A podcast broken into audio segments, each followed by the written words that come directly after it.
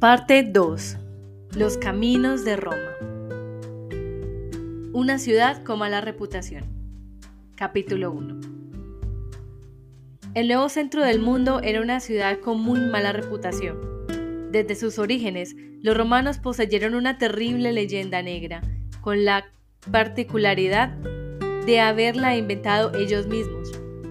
Para empezar, un fratricidio, Cuenta el mito que dos hermanos Rómulo y Remo, nietos impacientes del rey de Alba Longa, partieron a fundar su propia ciudad en aquel legendario 21 de abril del año 753 a.C.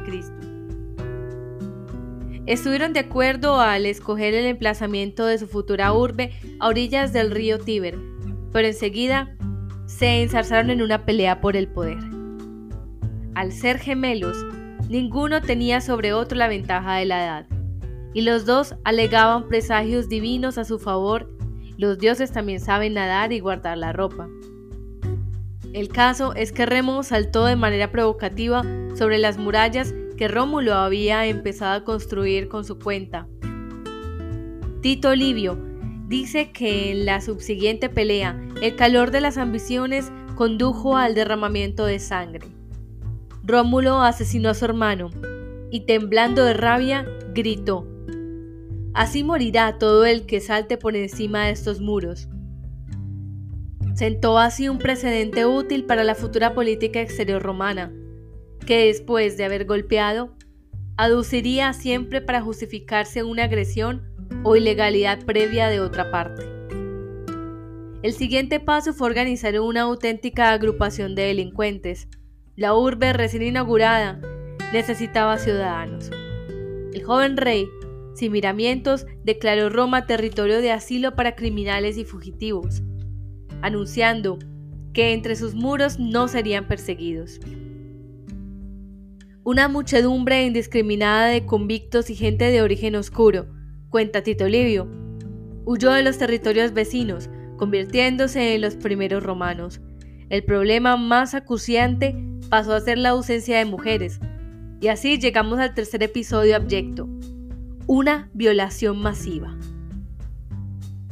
Rómulo invitó a las familias de las aldeas vecinas a la celebración de unos juegos en honor del dios Neptuno. Al parecer, las gentes de los alrededores estaban ansiosas por ver la nueva ciudad, que por entonces era todavía un lodazal de cabañas de barro con alguna que otra oveja como gran atracción. Aún así, el día previsto acudió a Roma una multitud curiosa. Acompañado por sus mujeres e hijas, aparecieron los habitantes de aldeas próximas con nombres estrafalarios como Caenina, Antemnae y Crustumerium. Si la última hubiera llegado a gran potencia imperial en lugar de Roma, hoy seríamos los Crustumerianos. Pero la fiesta religiosa era en realidad una treta. Cuando llegó la hora de los juegos y los ojos en las mentes de todos los invitados sabinos estaban fijos en el espectáculo, se dio la señal convenida. Entonces, los romanos raptaron a las chicas jóvenes que habían acudido allí con sus familias. Comenta Livio que casi todos se apoderaron a bulto de la primera mujer que cayó en sus manos. Pero como en todo hay jerarquías, los patricios principales se reservaron a las más guapas y pagaron para que se las llevasen a casa. En inferioridad numérica, los padres y maridos de las secuestradas huyeron aturdidos por el dolor, lanzando amargos reproches a sus violentos vecinos. El historiador se apresura a explicar, para evitar malentendidos, que el rapto fue una medida necesaria si los romanos querían asegurar la supervivencia de su ciudad. Además, los presenta haciendo promesas de afecto, reconciliación y amor a las asustadas muchachas. Esos argumentos, añade, fueron reforzados por la ternura de aquellos maridos, quienes excusaron su conducta invocando la fuerza irresistible de su pasión, argumento siempre efectivo porque apela a la naturaleza femenina. Por si fuera poco, esa legendaria salvajada colectiva sirvió de modelo para la ceremonia romana de matrimonio, que durante siglos escenificó el rapto de las mujeres. El ritual exigía que la novia se refugiase en los brazos de su madre y el novio fingiese quitársela por la fuerza mientras ella lloraba, se resistía y gritaba. El argumento del mito llegó hasta siete novias para siete hermanos, una inofensiva comedia romántica de 1954 en la que una simpática canción sobre las Sabinas ayuda a los rudos chicos protagonistas a resolver de una vez por todas sus problemas de soltería. Y aliviados, los alegres compadres cantan a coro. Aquellas Sabinas lloraban y lloraban, pero por dentro estaban contentas, gritaban y besaban, besaban y chillaban por la campiña romana. No olvidéis a las dispuestas Sabinas. Nunca se ha visto nada más hogareño, un bebé romano en cada rodilla, llamados Claudio o Bruto. Y aquellas lloronas Sabinas, cuando los romanos salían a alternar y pelear, pasaban las noches muy entretenidas cosiendo togas pequeñitas para sus críos.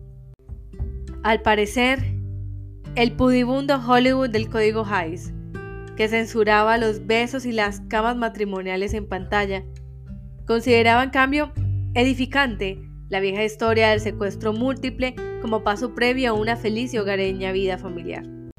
Sin embargo, los enemigos de Roma veían en sus turbios mitos fundacionales un anticipo y una advertencia de su posterior talante depredador. Siglos después, uno de esos adversarios escribiría, desde el principio mismo los romanos no han poseído nada, excepto lo que han robado, su hogar, sus esposas, sus tierras, su imperio. Pues los descendientes de aquel oscuro y desapresivo Rómulo, en solo 53 años, según cálculos de Polibio, conquistaron la mayor parte del mundo conocido. Capítulo 2 La creación del gran imperio mediterráneo necesitó en realidad varios siglos. Esos 53 años del siglo II a.C. demarcan el periodo en el que todos los demás pueblos fueron comprendiendo con pasmo y terror que Roma había fabricado el engranaje bélico más demoledor jamás conocido. Las primeras batallas no legendarias de Roma datan del 5 a.C. Fueron cotidianas escaramuzas locales, a veces defensivas, a veces agresivas, en todos los territorios lindantes. Solo en el 4 a.C., la expansión romana empezó a llamar la atención de los griegos, la fuerza dominante en aquella época. En el año 240 a.C., tras una progresión vertiginosa de victorias, el territorio romano abarcaba ya casi toda Italia y Cilicia. Siglo y medio después, dominaba casi toda la península ibérica, la Provenza, Italia, toda la costa admirática, Grecia, Asia Menor Occidental y el litoral norteafricano entre las actuales Libia y Túnez. Entre el 100 y el 43 a.C. se anexionó Galia, el resto de la península Anatolia, la costa del Mar Negro, Siria, Judea, Chipre, Creta, la franja costera de la actual Argelia y parte de Marruecos. Los habitantes de la pequeña ciudad de las marismas del Tíber habían pasado de vivir encharcados en su fétido ludasal a disponer de todo el mar Mediterráneo, como si se tratara de un lago interior para su exclusivo disfrute. Las campañas militares se convirtieron en un rasgo cotidiano de la vida de los romanos. Un historiador hispano del siglo V solo consigna, como una inaudita rareza, un año sin guerra a lo largo de aquel largo periodo de expansión imperial.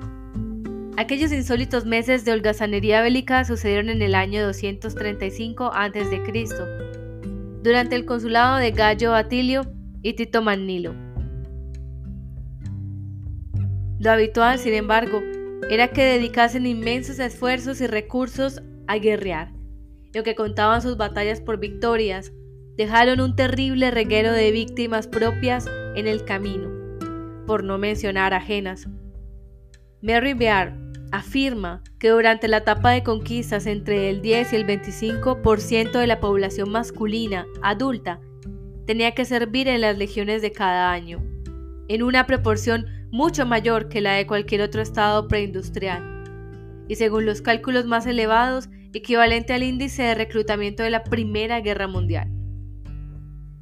En la batalla de Canas, frente a Aníbal, que duró una sola tarde, el ritmo de muertes romanas se estima en 100 por minuto.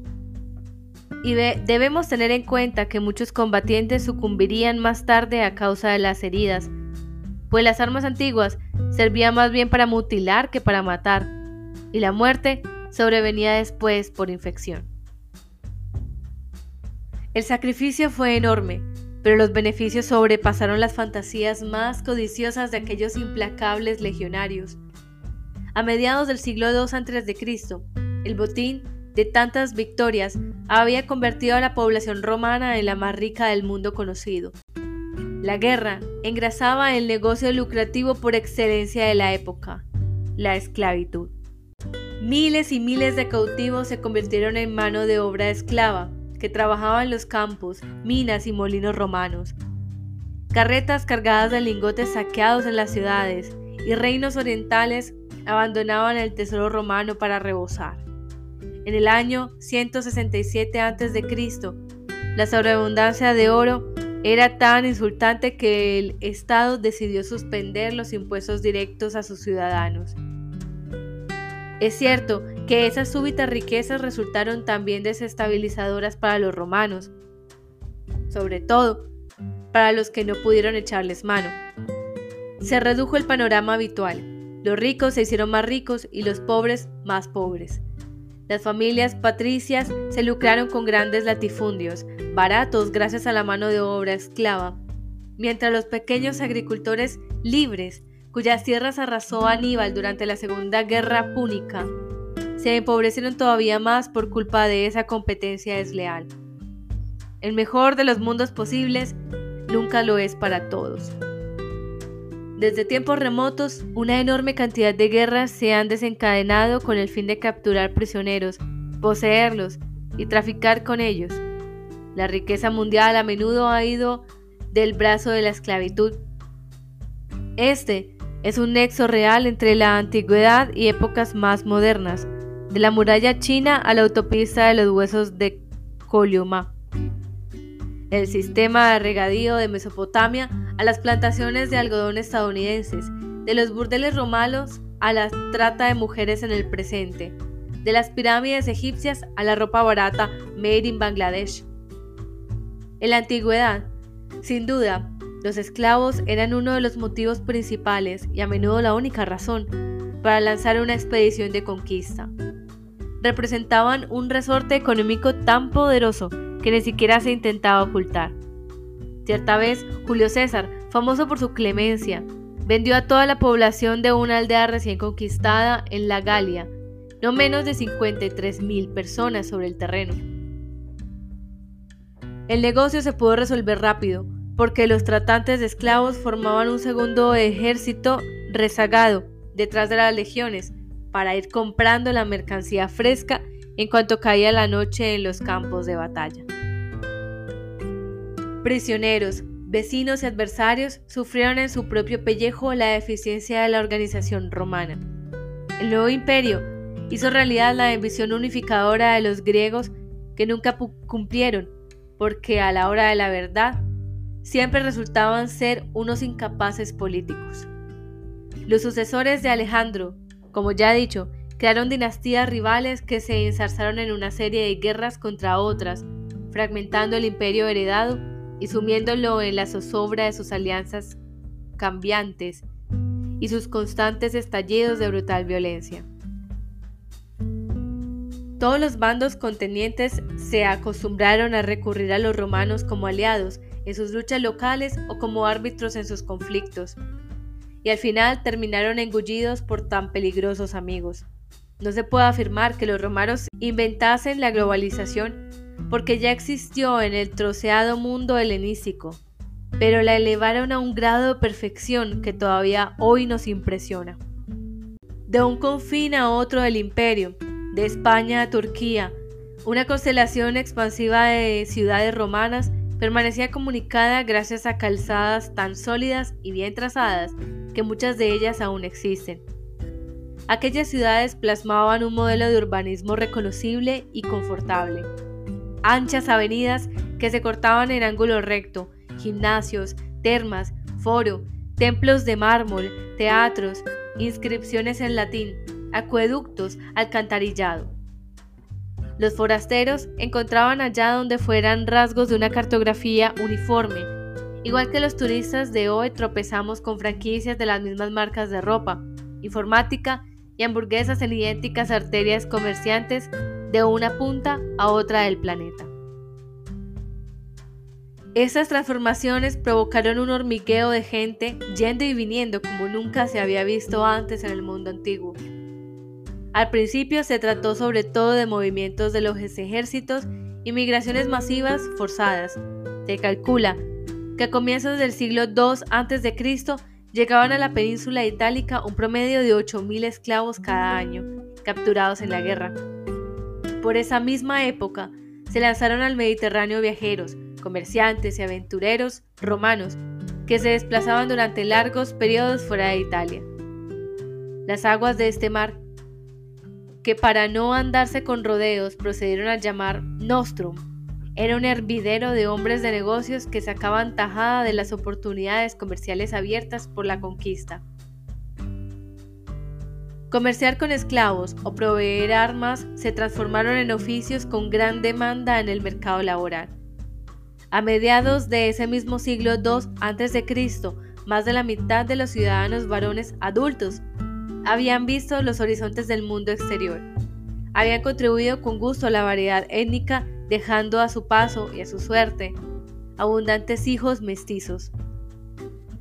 Todo su poderío militar, su riqueza, las asombrosas redes de transporte y las obras de ingeniería proponían una maquinaria poderosa, invencible pero árida sin el rocío de la poesía, de los relatos y de los símbolos. Las grietas abiertas por esas ausencias serían las rutas imprevisibles por las que Edipo, Antígona y Ulises se lanzaron a las calzadas del mundo globalizado.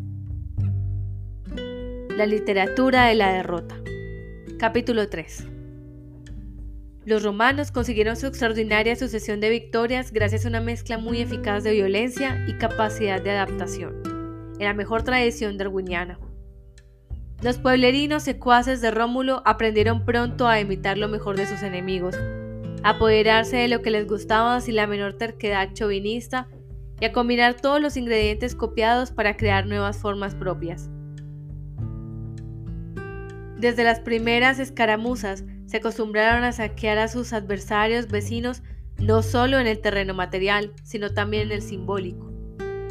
Durante las luchas contra los samnitas, imitaron sus estrategias bélicas, sobre todo el manípulo como unidad básica de la legión, y las utilizaron de forma muy efectiva para derrotarlos con sus propias armas. En la primera guerra púnica, los destripaterrones romanos se las ingeniaron para construir una flota lo más parecida posible a la cartaginesa y con ella ganaron sus primeras batallas navales. Los terratenientes itálicos de ideas más tradicionales y abolengo más rancio se apuraron rápidamente a las morenas exploraciones agrícolas helenísticas en forma de plantación. Gracias a todas esas apropiaciones crearon una fuerza invasora tan invencible como el ejército de Alejandro y administraron mejor que él sus conquistas. Pero más allá de sus incontestables habilidades para la guerra y la barbarie, tuvieron un fogonazo de asombrosa humildad al asumir que la cultura griega era muy superior. Los miembros más lúcidos de las clases dirigentes Comprendieron que toda gran civilización imperial necesita fabricar un relato unificador y victorioso, sostenido por símbolos, monumentos, arquitecturas, mitos forjadores de identidades y formas sofisticadas de discurso. Y para conseguirlo rápido, según su costumbre, decidieron imitar a los mejores. Sabían dónde encontrar el modelo. Mary Baird resume la situación de aquellos tiempos con un aforismo contundente. Grecia lo inventa, Roma lo quiere. Los romanos se lanzaron a hablar la lengua de los griegos, a copiar sus estatuas, a reproducir la arquitectura de sus templos, a escribir poemas de tipo homérico y a imitar sus refinamientos con celo de advenedizos. El poeta Horacio captó esa paradoja cuando escribió que Grecia, la conquistada, había invadido a su fiero vencedor. Hoy nos resulta difícil determinar hasta qué punto Roma tomó prestada toda la cultura griega y en qué medida los romanos fueron o no unos bárbaros salvajes hasta que los civilizaron los griegos. Pero así es como las dos partes contaban la historia. Los intelectuales y creadores latinos siempre se presentaron como discípulos de los clásicos griegos. Los vestigios de formas culturales autóctonas fueron orillados o borrados. Y muchos romanos ricos aprendieron a defenderse en la lengua de sus súbditos helenísticos. Aunque sabemos que los verdaderos griegos se burlaban despiadadamente del macarrónico acento romano. Hay constancia de que a principios del siglo I a.C., una delegación griega tomó la palabra ante el Senado de Roma, sin necesidad de traductor. Este esfuerzo de los conquistadores por hablar en sus cenáculos más cultos el idioma de una de sus muchas colonias es un gesto asombroso y extraordinario. En las antípodas de la habitual arrogancia cultural de las metrópolis imperiales, Imaginemos a los británicos manteniendo sus tertulias literarias de Bloomsbury en un esforzado sánscrito, o a Proust sudando para entablar una charla refinada en Bantú con aristócratas parisinos que tanto le fascinaban. Por primera vez, un gran superpotencia antigua asumía el legado de un pueblo extranjero y derrotado como un ingrediente esencial de su propia identidad. Sin rasgarse las vestiduras, los romanos reconocieron la superioridad griega y se atrevieron a explorar sus hallazgos, interiorizarlos, protegerlos y prolongar su onda expansiva. Esta seducción ha tenido enormes consecuencias para todos nosotros. Allí nació la hebra que entreteje nuestro presente con el pasado, el hilo que nos mantiene unidos a un brillante mundo extinguido. Por encima, como funambulistas, Caminan en un siglo a otro las ideas, los descubrimientos de la ciencia, los mitos, los pensamientos, la emoción y también los errores y las miserias de nuestra historia. Hemos llamado clásicos a toda esa hilera de palabras en equilibrio sobre el vacío, a causa de la fascinación que aún despiertan en nosotros. Grecia pervive como el kilómetro cero de la cultura europea. Capítulo 4 La literatura latina es un caso muy peculiar. No nació espontáneamente, sino que fue gestada por encargo, in vitro. El parto inducido tuvo lugar un día concreto del año 240 a.C., para celebrar la victoria de Roma sobre Cartago. Mucho antes de aquel día inaugural, los romanos habían aprendido a escribir, como no podía ser menos, a imitación de los griegos, que desde el siglo 8 a.C. vivían en las prósperas colonias del sur de Italia, en la región conocida como Magna Grecia. Por la vía del comercio, los viajes, su cultura y su escritura alfabética habían desembarcado en el norte. Los primeros italianos septentrionales en aprender el alfabeto griego y adaptarlo a su lengua fueron los etruscos, que dominaron el centro de la península entre el siglo VII y el 4 a.C. Sus vecinos del sur, los romanos, quienes, aunque no les gustaba reconocerlo, estuvieron durante décadas sometidos a una dinastía de Etruria, se abalanzaron ávidos sobre aquella maravillosa innovación. Adoptaron a su vez la escritura etrusca con ciertos ajustes para adecuarla al latín. El alfabeto de mi infancia, el que me observa ahora mismo desde las hileras oscuras del teclado de mi ordenador, era una constelación de letras errantes que los fenicios embarcaron en sus naves. Surcaron el mar rumbo a Grecia, luego navegaron hacia Cilicia, buscaron las colinas y los olivares de la actual Toscana, merodearon por el Lacio, y de mano en mano fueron cambiando hasta alcanzar el trazo que hoy acaricia mis dedos. Los testimonios más antiguos de ese alfabeto viajero no dejan resquicios a las ensoñaciones. Los romanos, pragmáticos, organizadores natos, limitaron a su uso a registros de hechos y normas.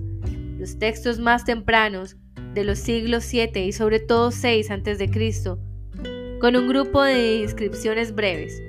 Por ejemplo, marcas de propiedad grabateadas en un recipiente. De los siglos siguientes conocemos únicamente leyes y rituales escritos. No ha quedado ninguna huella de escritos de ficción. Se estaba luchando a vida o muerte por el poder de los campos de batalla y corrían malos tiempos para la lírica. La literatura romana tuvo que esperar. Fue un acontecimiento tardío, gestado en un descanso de los guerreros. Solo cuando el enemigo más peligroso ya había mordido el polvo, con la tarea cumplida, en la relajación y el ocio de la victoria, los romanos se permitieron pensar en los juegos del arte y los placeres de la vida.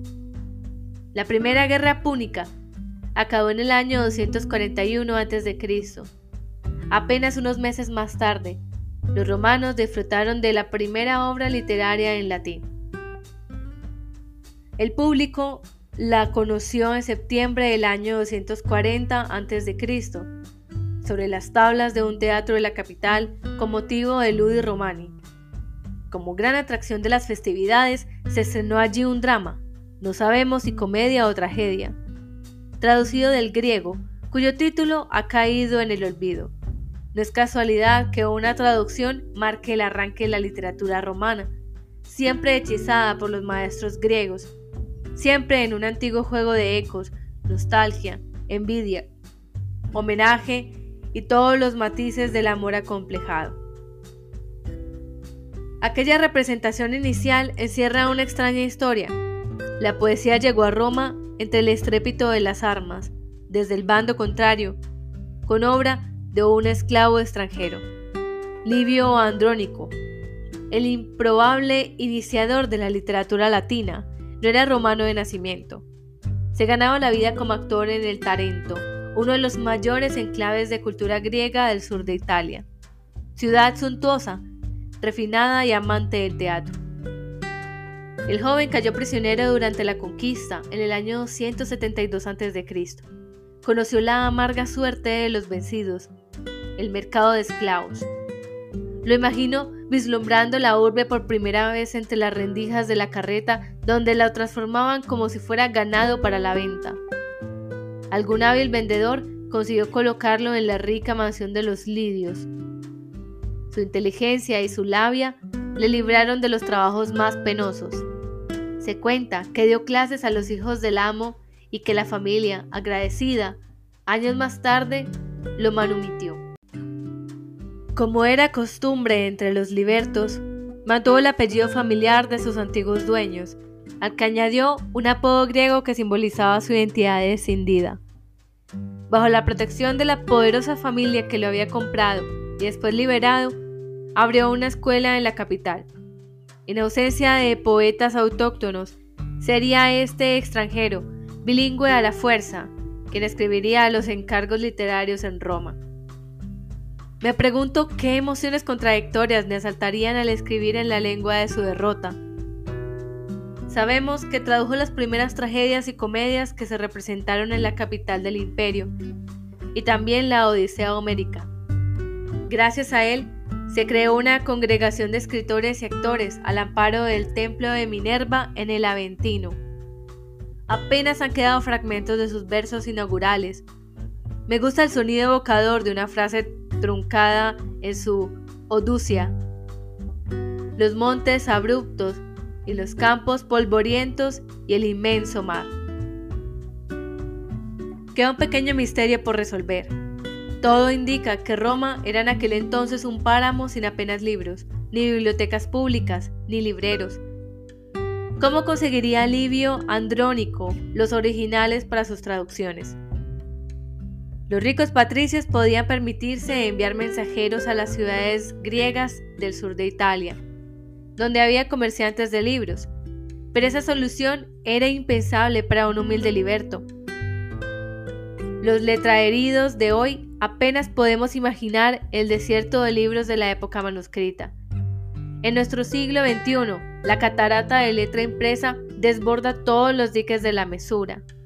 Se publica un nuevo título cada medio minuto, 120 cada hora, 2.800 al día, 86.000 al mes. Un lector medio alcanza a leer en toda su vida lo que el mercado editorial produce en una jornada laboral. Y cada año se destruyen millones de ejemplares huérfanos. Pero esta abundancia es muy reciente. Durante siglos, conseguir libros exigía estar bien relacionados e incluso con los contactos adecuados conllevaba gastos, esfuerzos, tiempo y en ocasiones arrostrar los peligros del viaje.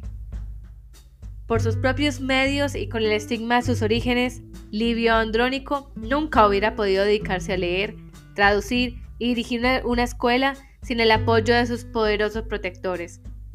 Probablemente fueron los libios quienes afrontaron los gastos de reunir, con la intención de exhibir su riqueza y alardear de cultura, una pequeña biblioteca de clásicos griegos. A su antiguo sirviente le tocaría madrugar todas las mañanas para hacerles una visita de respeto la salutatio matutina. Aburrirse en la antesala hasta que su patrono se dignase aparecer. Y como el actor que fue en su juventud, inclinar la cabeza y hablar en el tono apropiado, diariamente agradecido porque le permitieran sostener entre sus manos griegas, antes esclavas, los rollos de la lujosa colección.